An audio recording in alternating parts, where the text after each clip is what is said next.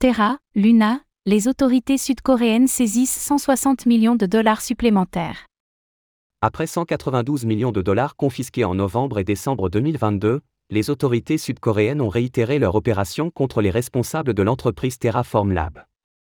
Cette fois-ci, huit personnes ont été impliquées dans cette saisie atteignant une valeur totale de 160 millions de dollars, principalement composée de biens immobiliers.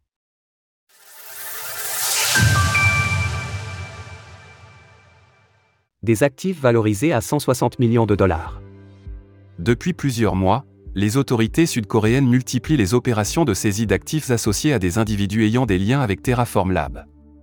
Dans ce contexte, le bureau du procureur du district sud de Séoul a annoncé avoir mené avec succès une nouvelle saisie valorisée à 210 milliards de won, équivalent à 160 millions de dollars.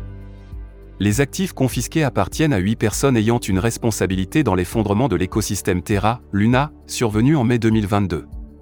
Parmi les concernés, nous retrouvons Kim Mo, l'ancien vice-président de Terraform Lab, dont la valeur des biens confisqués atteint les 60 millions de dollars les actifs immobilisés par les autorités concernent principalement des biens immobiliers.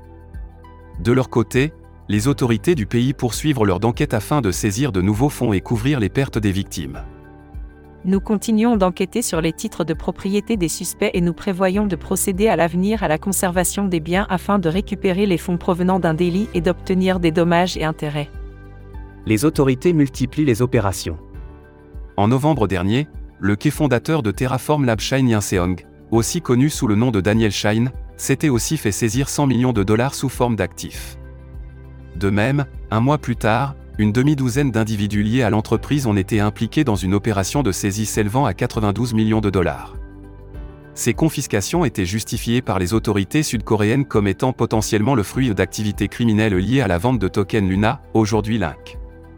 Concernant Do le quai fondateur et PDG de l'entreprise, sa récente arrestation par les autorités locales du Monténégro a déclenché de vives réactions de la part de la Corée du Sud et des États-Unis. Désirant chacun son extradition, les deux pays doivent pour l'instant patienter, le ministre de la Justice monténégrin a affirmé que Do sera jugé dans un premier temps sur place pour détention de faux documents d'identité.